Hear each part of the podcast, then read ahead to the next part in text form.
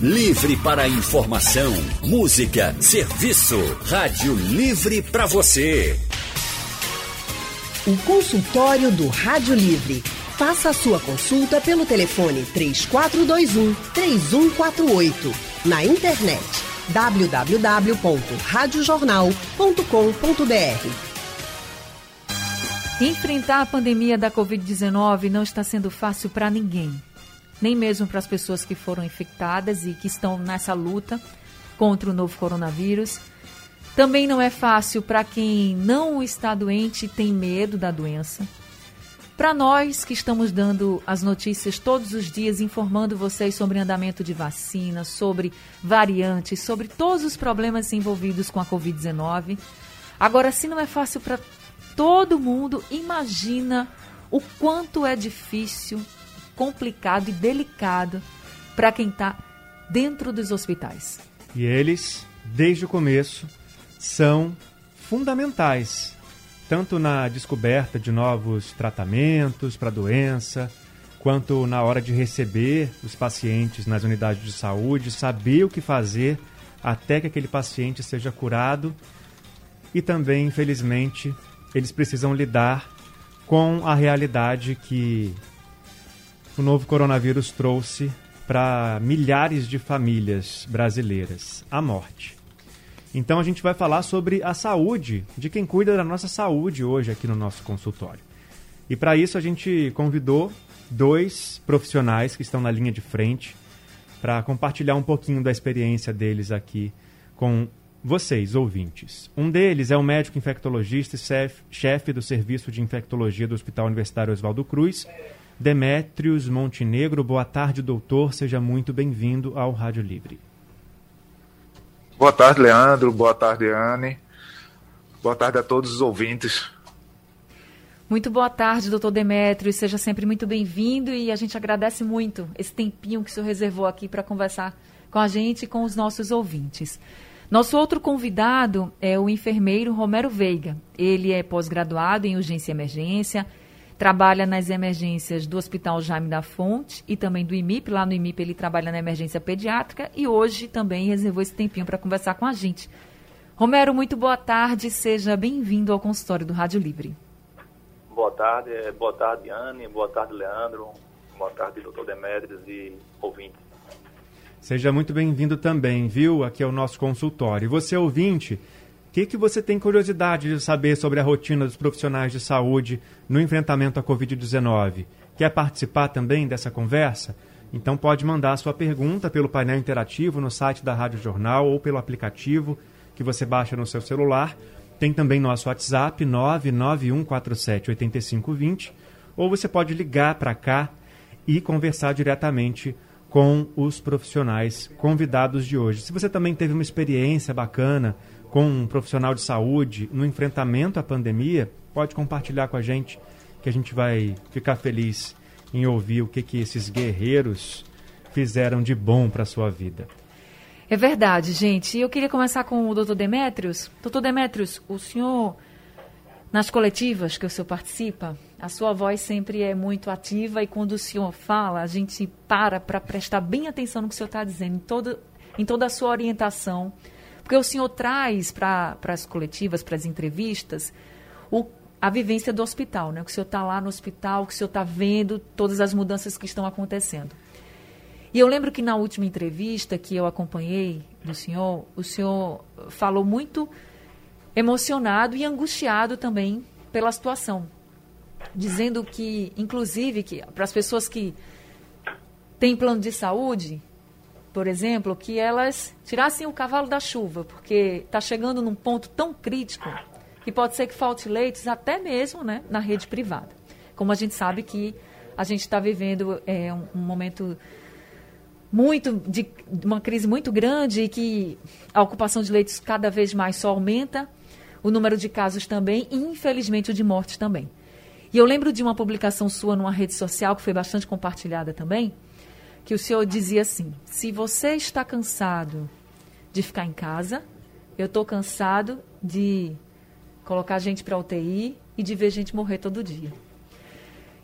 E eu queria que o senhor falasse um pouco sobre essa sua realidade dentro do hospital, sabe, doutor Demetrios? Porque só o senhor, só os profissionais que estão lá dentro, no dia a dia, conhecendo a história de cada paciente que chega, que evolui, que, que infelizmente não consegue sobreviver, é que sabe de fato a crise que estamos passando e a necessidade que a gente tem de consciência de todo mundo, da população, das autoridades, de todos. Então, queria que o senhor falasse um pouco sobre isso e como essa realidade diária lhe afeta também. Bem, Anne, é, na verdade, a gente vem nessa luta há, há um pouco mais de um ano, né? E, e na, é, digamos um ano e seis meses, porque a luta começou não quando chegou o primeiro caso suspeito, mas antes disso mesmo, né? Então, tanto no hospital público quanto no hospital privado, a gente já começou a se preparar para esse enfrentamento já desde de, de janeiro de 2020 inicialmente aquele medo né, do que é que estava por vir e, e sem saber é, como é que nós poderíamos prestar melhor assistência para esses pacientes. Então eu me lembro perfeitamente o primeiro caso suspeito quando chegou aqui em Recife, que foi na terça-feira de Carnaval. É, sabe aquela sensação de, saber que, que aquilo um dia ia acontecer, mas vontade de desaparecer porque, Sim. juntamente com o pessoal da Secretaria de Saúde e do SAMU, nós tínhamos feito todo um plano de contingenciamento para justamente para esse primeiro caso que esperávamos naturalmente naquela época, se vocês se lembram, é, os casos suspeitos obrigatoriamente precisavam vir de um país onde já tivesse uma transmissão do vírus, e no caso a Itália naquela época era o, o, o epicentro da, da, epidemia no mundo. E foi justamente o que aconteceu, né? Um, um caso suspeito de uma brasileira mora em, em Caruaru vindo da Itália. Então foi, foi uma sensação muito ruim, porque, sabe, o pesadelo agora deixou de ser é, irreal e passou a ser verdade. Né? Vamos entrar é, de verdade nessa guerra. E, eu, e um, uma outra publicação que eu fiz na, nas redes sociais, justamente numa terça-feira de carnaval desse ano, em que naquela terça-feira eu estava pronto para ir para o carnaval, fantasiado de cavaleiro templar, e não imaginava que ia, que ia realmente enfrentar essa cruzada do jeito que foi, né? que está sendo. Então, inicialmente, é, foi muito medo né, de o que é que nós vamos encontrar. Até que eu cheguei lá no Oswaldo Cruz, a, a, a senhora já estava no isolamento, como estava tudo já planejado. E aquele medo foi embora, porque eu vi que ela estava muito mais assustada do que, do que eu poderia estar assustado. Né? E, e, a partir daí eu comecei a, a, encarar essa situação de uma maneira muito diferente. Né? Porque, assim, os próximos dias, longos, é, é, tão longos quanto minha imaginação na época poderia chegar, vai ser nessa situação enfrentar o medo. E, e, e quando a gente olha para o medo da outra pessoa, a gente consegue se desarmar daquele pavor de, de não saber o que é que ia estar pela frente. E isso foi muito importante, porque a partir daí a gente realmente. É, é, eu não tinha mais medo de, de encarar uma, uma pessoa que supostamente estivesse com Covid ou confirmadamente já com Covid, né? como foi o que aconteceu com o primeiro caso confirmado, isso já alguma, é, alguns dias depois, né? no dia 12 de março, né? se não me engano, que saiu o primeiro caso confirmado e que foi no hospital português. E quando eu cheguei lá para conversar com, com o casal, né? Então, é, já felizmente eu já não tinha mais nenhum tipo de, de, de temor em estar ali e, e, e, muito pelo contrário, eu precisava estar muito calmo para passar tranquilidade para essas pessoas e passar confiança, né? Porque eu sei que a, aquela luta deles, naquela solidão, é uma doença extremamente solitária é, não só para quem está internado, mas para os familiares que estão longe, sem, é, sabendo notícias apenas por telefone.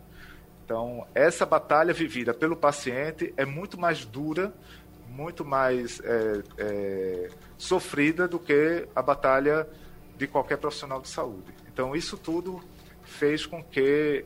É, não, eu estou falando por mim, mas assim, é, eu acredito que isso tem acontecido com todos os colegas que enfrentaram no início essa, essa guerra. Né?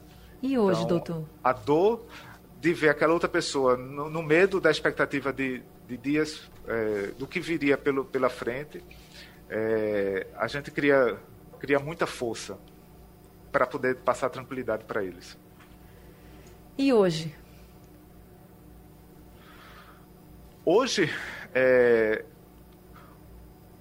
hoje a sensação é de muito cansaço, não é? Porque a gente está vendo uma situação em que as unidades de saúde, seja do sistema público, seja do sistema privado, já está muito mais organizado do ponto de vista de estratégia de enfrentamento dessa pandemia, do ponto de vista técnico dos profissionais de saúde, de, em todos os níveis.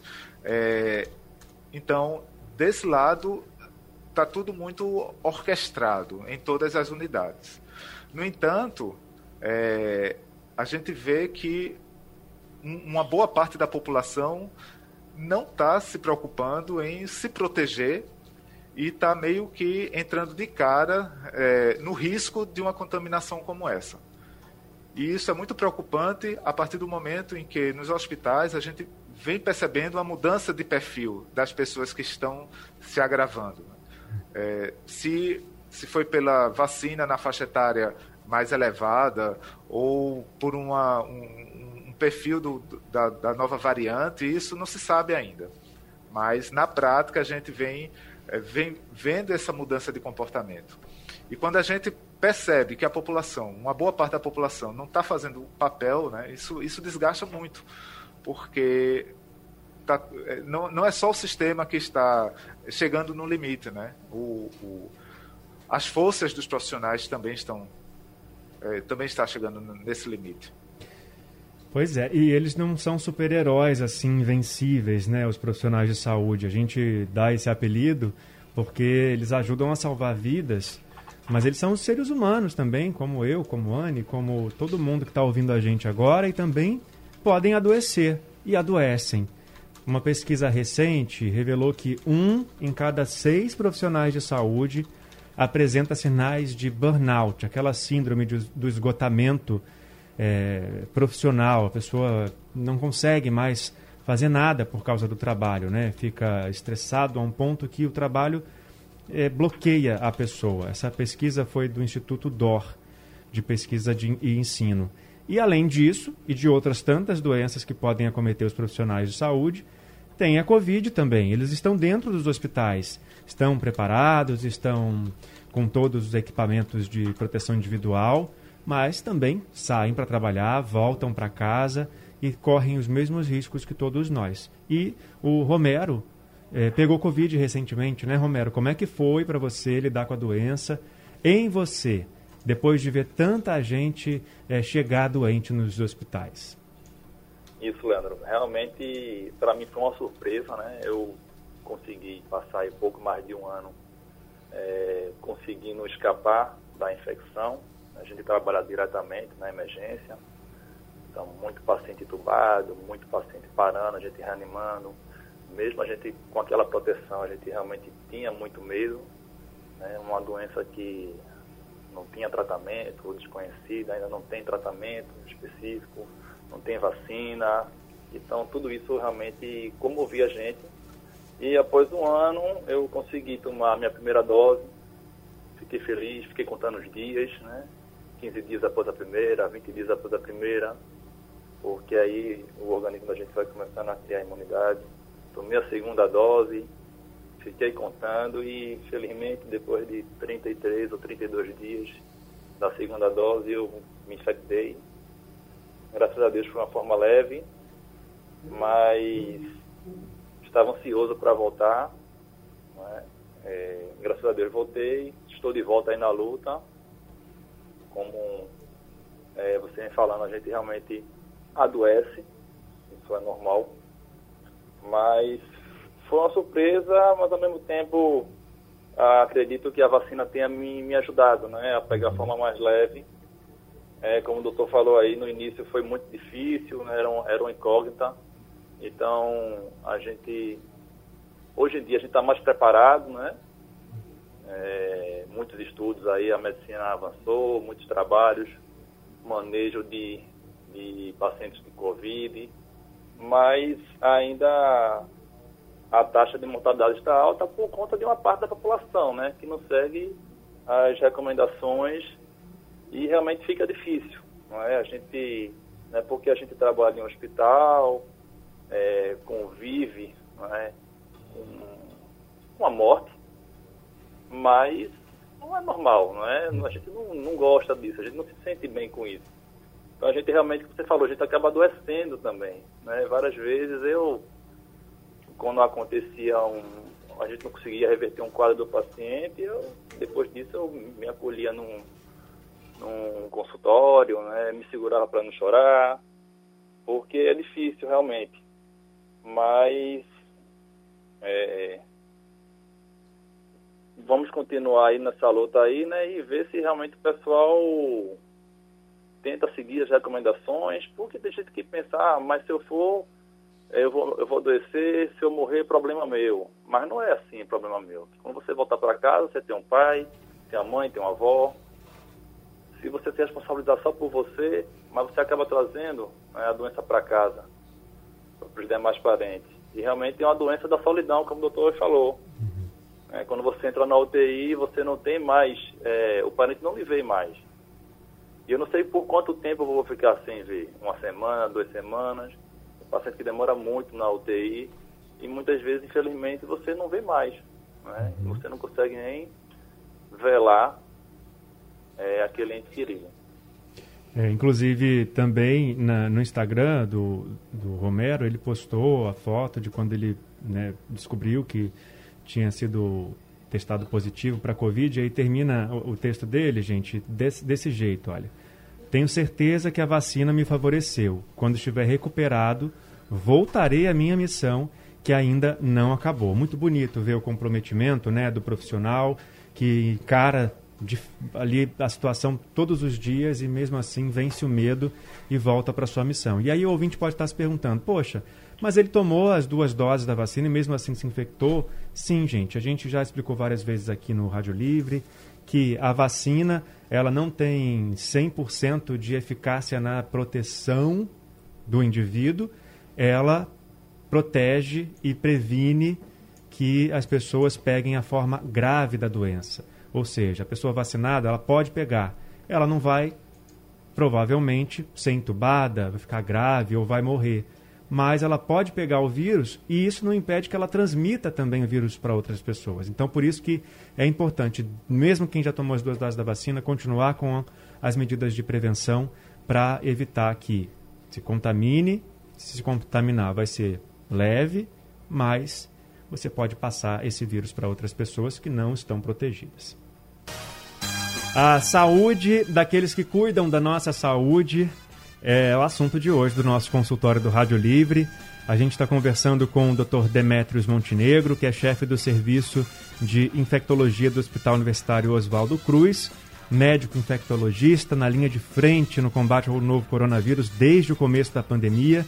E o nosso outro convidado é o enfermeiro Romero Veiga, que também trabalha aí na linha de frente é, cuidando dos pacientes infectados com um, o, pelo novo coronavírus. Ele trabalha na emergência do Hospital Jaime da Fonte e pediátrica do IMIP. E a gente convida também o ouvinte para participar dessa conversa com os profissionais que estão aqui hoje. Se você quer saber alguma, alguma curiosidade da rotina deles, que é muito puxada, é muito pesada, é só participar pelo painel interativo. Também tem o nosso WhatsApp, 991478520. Se quiser, pode ligar para cá também e conversar diretamente com eles ao vivo. Eu vou conversar agora com o Dr. Demetrios para falar sobre uma outra consequência que é, a pandemia trouxe, não relacionada diretamente ao vírus, mas que são as fake news, que também acabam levando muita gente para os hospitais. É, as informações falsas circulam na internet dizendo que você precisa tomar determinado remédio para poder se prevenir, ou que aquele remédio vai, se, vai te curar da Covid-19, ou que não adianta nada usar máscara, ou que não tem problema se aglomerar porque o vírus não vai é, circular dessa forma que estão dizendo, a ciência está mentindo. E tudo isso também sobrecarrega os hospitais, né, doutor Demetrios? Como que vocês lidam com esse tipo de, de informação chegando até vocês e como que isso re reflete na rotina dos hospitais? Leandro, essa, essa pergunta é muito boa, porque hoje é, lidar com um paciente grave de Covid, todo mundo já aprendeu a, a, a fazer isso, né? É desgastante do ponto de vista emocional, sem dúvida, mas existe uma situação que na, na no dia a dia do, do médico, que segue o que a ciência recomenda, que é muito mais demanda um desgaste muito maior de energia que é justamente uma, a, quando os familiares, principalmente quando existem alguns médicos nessa família, que é adepta de terapias não recomendadas pela literatura médica. Então, vocês não têm ideia do desgaste que a gente tem para tentar convencer aquela pessoa de que aquilo não é o indicado a ser feito. Né? Então, perde-se muito tempo para explicar, para falar. É, e isso não é só, não acontece só comigo, mas com vários colegas, principalmente nos hospitais que eu trabalho, é, que segue o que a ciência recomenda. A gente sabe que tem algumas unidades que têm os seus protocolos próprios, não, não, não necessariamente seguindo tudo que a ciência diz, mas isso é muito estressante. É, a ponto de, de, de alguns, alguns quererem até ter uma, fazer uma intervenção. E já chegou, já chegou uma situação em que o paciente tinha um parente médico que queria, porque queria que eu prescrevesse uma medicação que eu não concordo, porque não existe evidência nenhuma na literatura. Uhum. Mas é, eu cheguei para ele e disse: olha, você é médico tanto quanto eu, o hospital é aberto, você pode muito bem assumir o caso e fazer a prescrição, e para mim não tem nenhum problema. Então, quando a gente coloca é, é, essa possibilidade das pessoas assumirem isso, porque é muito fácil um colega dizer que, olha, faça isso, isso e isso, mas na hora de chegar e prescrever e assinar e assumir aquela responsabilidade, o colega não quer né? porque sabe que se acontecer algum problema, não vai ter nenhum respaldo científico e a pessoa pode responder por aquilo. Então, é, a gente precisa é, é, ter muito cuidado nesse tipo de, de, de situação. E sem contar que é, não adianta você fazer alguns, algumas medicações para é, sem comprovação para ficar iludir a pessoa, né? Então a gente é, já chegou em situações em que metade da UTI já fez o, o tratamento precoce e está lá. As pessoas na UTI, tanto quanto as pessoas também que, que não fizeram. Porque, é, por outro lado, a gente entende o medo da população, né? Então, o medo do desconhecido e o fato de chegar e dizer que não tem o que fazer, não tem nada que vá melhorar, é, é deixar o, o, o, passar o ciclo do, do vírus então, isso às vezes para a população leiga, isso é muito assustador. Mas por outro lado, a gente tem muito o que fazer no que diz respeito ao cuidado é, intensivo para esse paciente que realmente precisa. Né? Aquele paciente que precisa chegar no, no leito de UTI, é, mesmo sem ter uma medicação específica para o vírus, mas o cuidado de uma UTI para um paciente desse faz a diferença. Tanto faz a diferença que hoje a mortalidade e a letalidade dessa doença ela é menor quando a gente faz a comparação daqueles casos que precisou de UTI do que era no, no passado, justamente porque naquela época não se tinha tanta prática no manejo dessas, desses pacientes. Então, a ciência evoluiu muito no que diz respeito a, aos cuidados é, relacionados à terapia intensiva. E nos casos leves, não adianta fazer medicações que não têm comprovação científica, porque isso não vai impedir que, a, que essa pessoa evolua para uma situação de maior gravidade. Pode até trazer mais problema para a saúde, né? Exatamente, né? Como já, já, já tiveram alguns relatos de casos de, de hepatite fulminante por conta do uso inadequado da, da ivermectina. Né? É difícil, né? Sem ter tido um benefício de proteção. Pois é, e toda vez que se toca nesse assunto, como o senhor está dizendo, doutor Demetrios, é sempre uma polêmica, é sempre uma discussão, um debate né, que se abre, quando a gente tem tantas evidências que não vai fazer efeito nenhum. Positivamente, precocemente, Exato. se você ficar tomando esse remédio. Pelo contrário, você pode ter problemas graves, inclusive, como o doutor Demetrios acabou de falar, um que desse relato aí de hepatite fulminante. Agora, passando para o Romero, que é enfermeiro, e a gente sabe também que o enfermeiro está ali muito próximo do paciente, sempre também. E eu queria, Romero, que você falasse um pouco sobre essa sua rotina. No seguinte, quantas pessoas você já cuidou em um plantão, por exemplo? Um, plantão muito pesado, assim, que você lembra, que foi um dia que marcou. Quantas pessoas você cuidou nesse plantão? Anne, é... plantão de emergência é uma caixinha de surpresa, né? Tanto faz estar tá calmo como está pesado. Só que ultimamente você já chega no platão e já tem paciente entubado, já tem paciente aguardando a vaga de UTI. E isso consome muito os funcionários, né, os profissionais da, da urgência. Porque a função da urgência é estabilizar o quadro do paciente e subir, e subir para uma enfermaria ou para uma UTI. Só que a gente estabiliza e não tem mais vaga, né? O paciente ele fica aguardando a enfermaria, aguardando a UTI na urgência.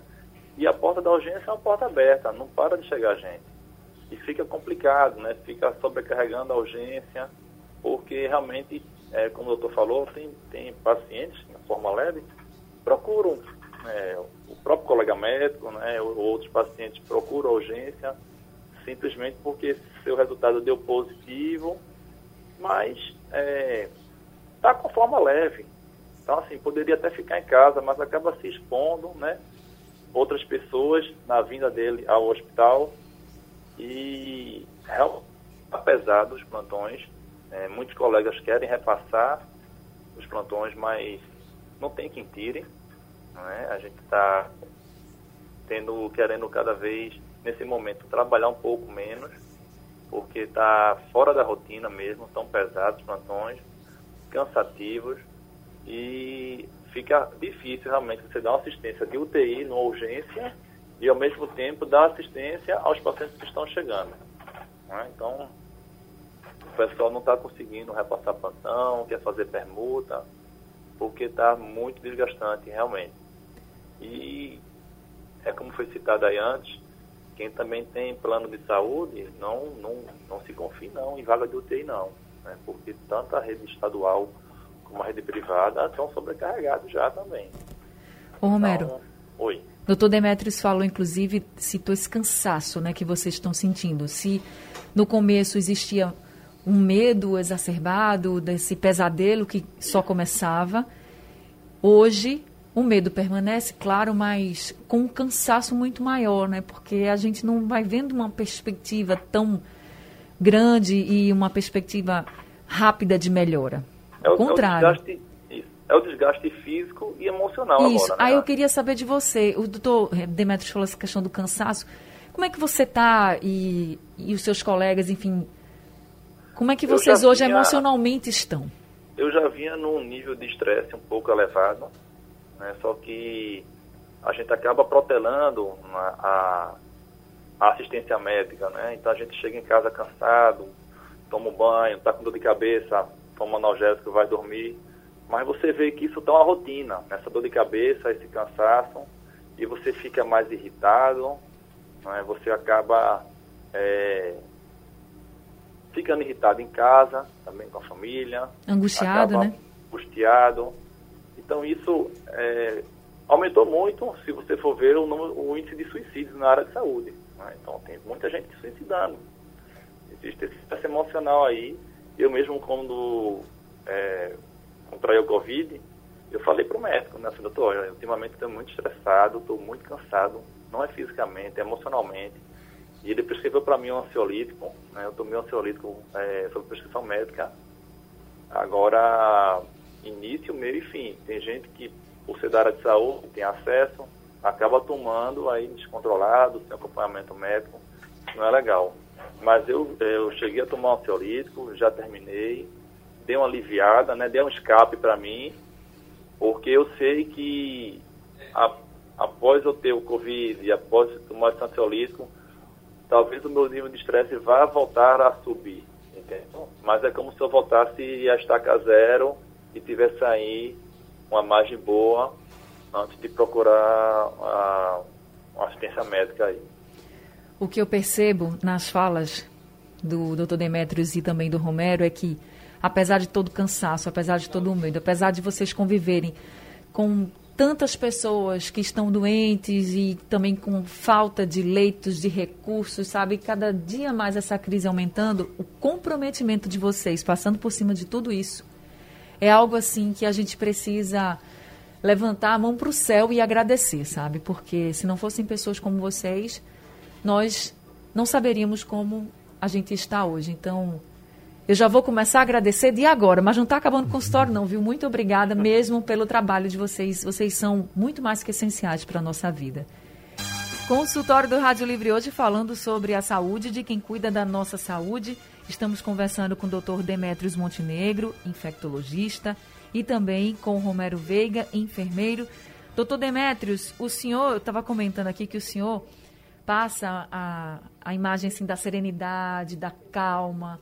Apesar de tudo que está acontecendo, o senhor é sempre essa pessoa assim, muito calma, muito tranquila. Eu queria que o senhor falasse, o senhor também sente essa pressão emocionalmente falando? O Romero falou de uma questão de estresse que ele está passando.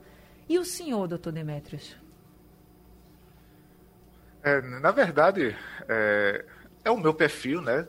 Eu já trabalhei em emergência, já trabalhei em UTI, e mesmo nas situações de, de maior estresse, eu sempre procurei manter muita calma, a tranquilidade, até porque é muito mais fácil você lidar nessas situações é, com tranquilidade e, e, as, e as coisas fluem com uma, é, uma serenidade maior.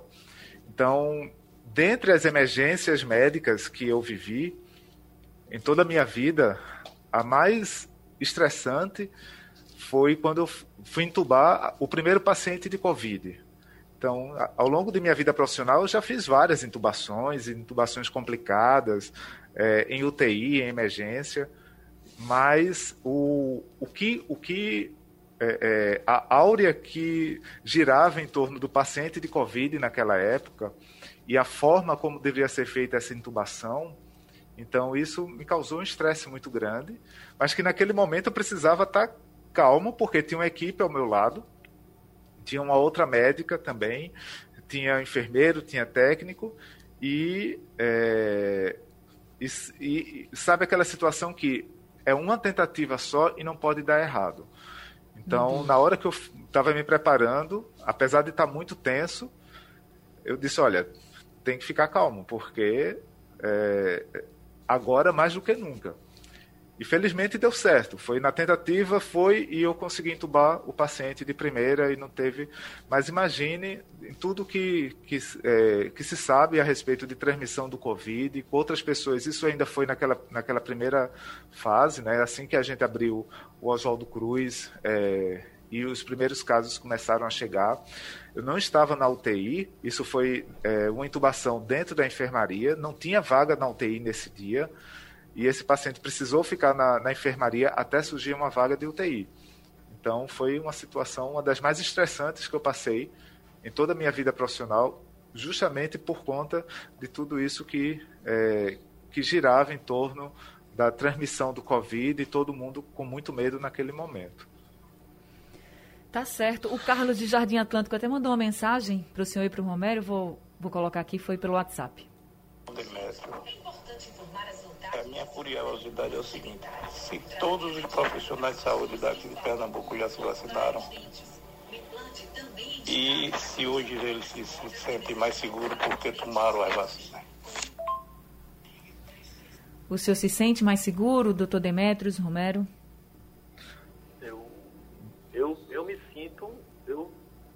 Pode falar, eu me sinto mais seguro. Eu me sinto mais seguro porém continuo com as precauções.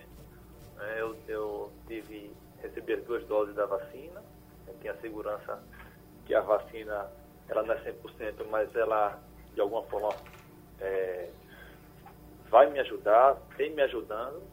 Tive também a infecção da forma leve. Acredito que de uma forma também ela vai me ajudar.